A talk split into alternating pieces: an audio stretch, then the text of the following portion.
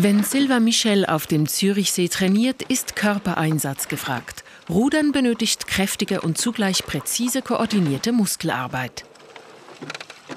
Muskelkraft beschäftigt den ETH-Ingenieur auch beruflich. Silva Michel orientiert sich am Vorbild Natur und entwickelt künstliche Muskeln.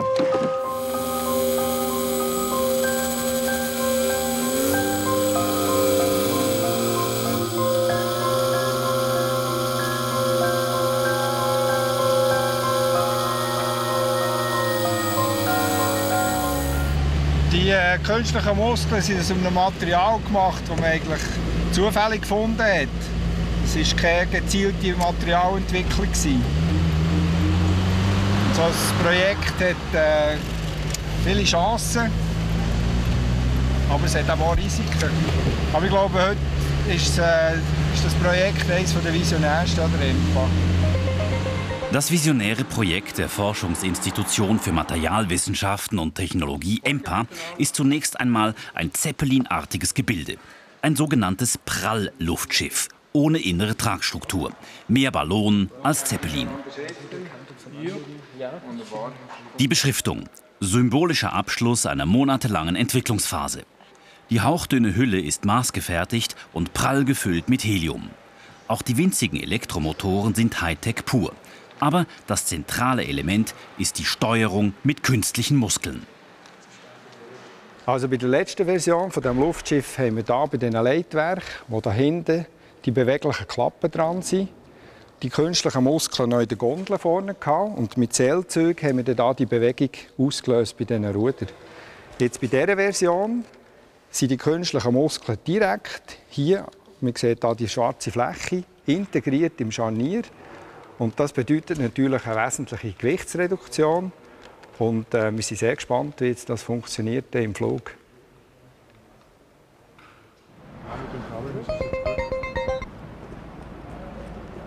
Der Oldtimer Hangar in Dübendorf bietet genug Raum und den passenden Hintergrund. Die Steuerung der Ruder mit künstlichen Muskeln vor der Bewährungsprobe. Impressionen vom Erstflug. Alles klar? Take off.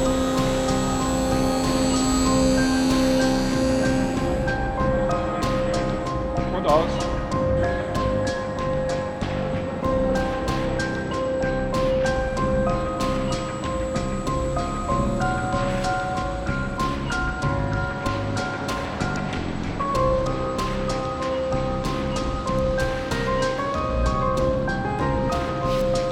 Also wir haben jetzt noch einen stärkeren Akku drin und jetzt, jetzt laufen sie wirklich gut, die Muskeln.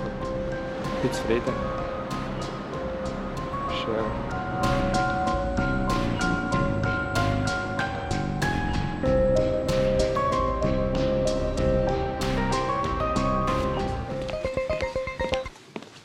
Sylvain Michel unterwegs in sein Kellerlabor, wo die künstlichen Muskeln entstehen.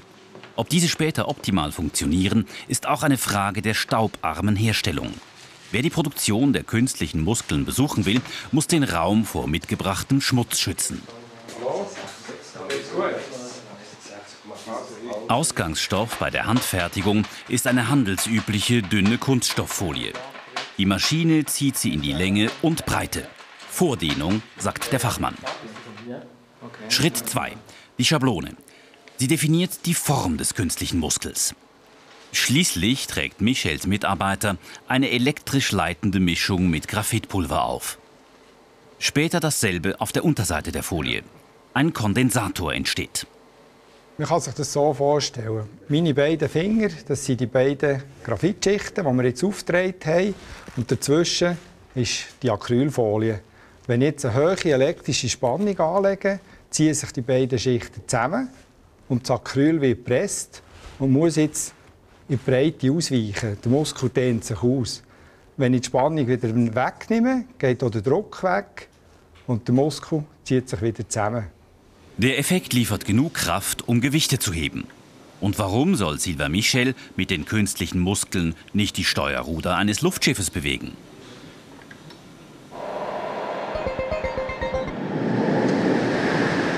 Im Windkanal will das EMPA-Team nun die Flugleistungen verbessern. Der Rauch zeigt, wie schön die Luftströmung um die Hülle fließt. Noch optimieren lässt sich die Aerodynamik des Leitwerks, damit das Luftschiff engere Kurven fliegen kann. Vollausschlag rechts.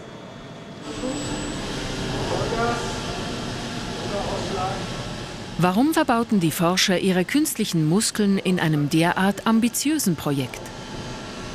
Also das Luftschiff ist für uns vor allem ein Versuchsträger.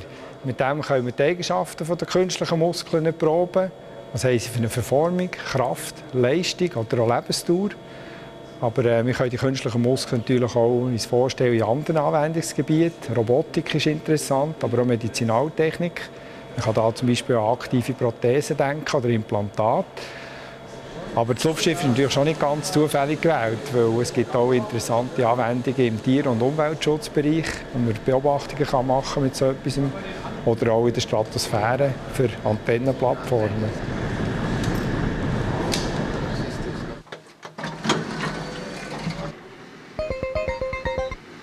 Sylvain Michels Visionen führen bereits weiter.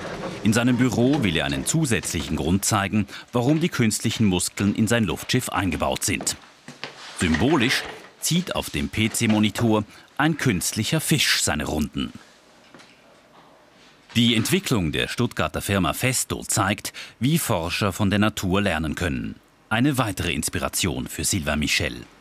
Also die Fortbewegungsart von dem Fisch im Wasser ist bezüglich der Energieeffizienz fast nicht schlagen. Und äh, nach der Regel von der Physik, was im Wasser funktioniert, sollte auch in der Luft gehen. Und genau diesen Schritt wollen wir jetzt nämlich machen. Wir wollen unser Luftschiff mit dem Schwanzflossenschlag antreiben. Und äh, das ist eigentlich quasi so wie eine Forelle, die in der Luft schwimmt. In der Kellerwerkstatt beschäftigt sich ein Mitarbeiter bereits mit dem Fischprojekt. Größere künstliche Muskeln sollen bald Teile der Hülle ersetzen. Anlass der Diskussion ist die Frage, wie viele Muskeln benötigt werden und an welchen Stellen. Muskelgesteuerte Ruder sind also erst der Anfang. Die fischähnlich schwimmende Hülle ist eine weit größere Herausforderung. Die Versuche stehen noch bevor, aber Sylvain Michel gab bei der ETH Zürich bereits Berechnungen in Auftrag. Die Computersimulationen sollen zeigen, welche Bewegungen für den optimalen Vortrieb sorgen. Energieeffizient fliegen, so wie ein Fisch schwimmt. Wenn Sylvain Michel seine Bahnen zieht, ist er dem Vorbild Natur eigentlich ganz nahe. Vielleicht lässt er die Fische unter seinem Boot schon bald in den Himmel steigen. Im übertragenen Sinne natürlich.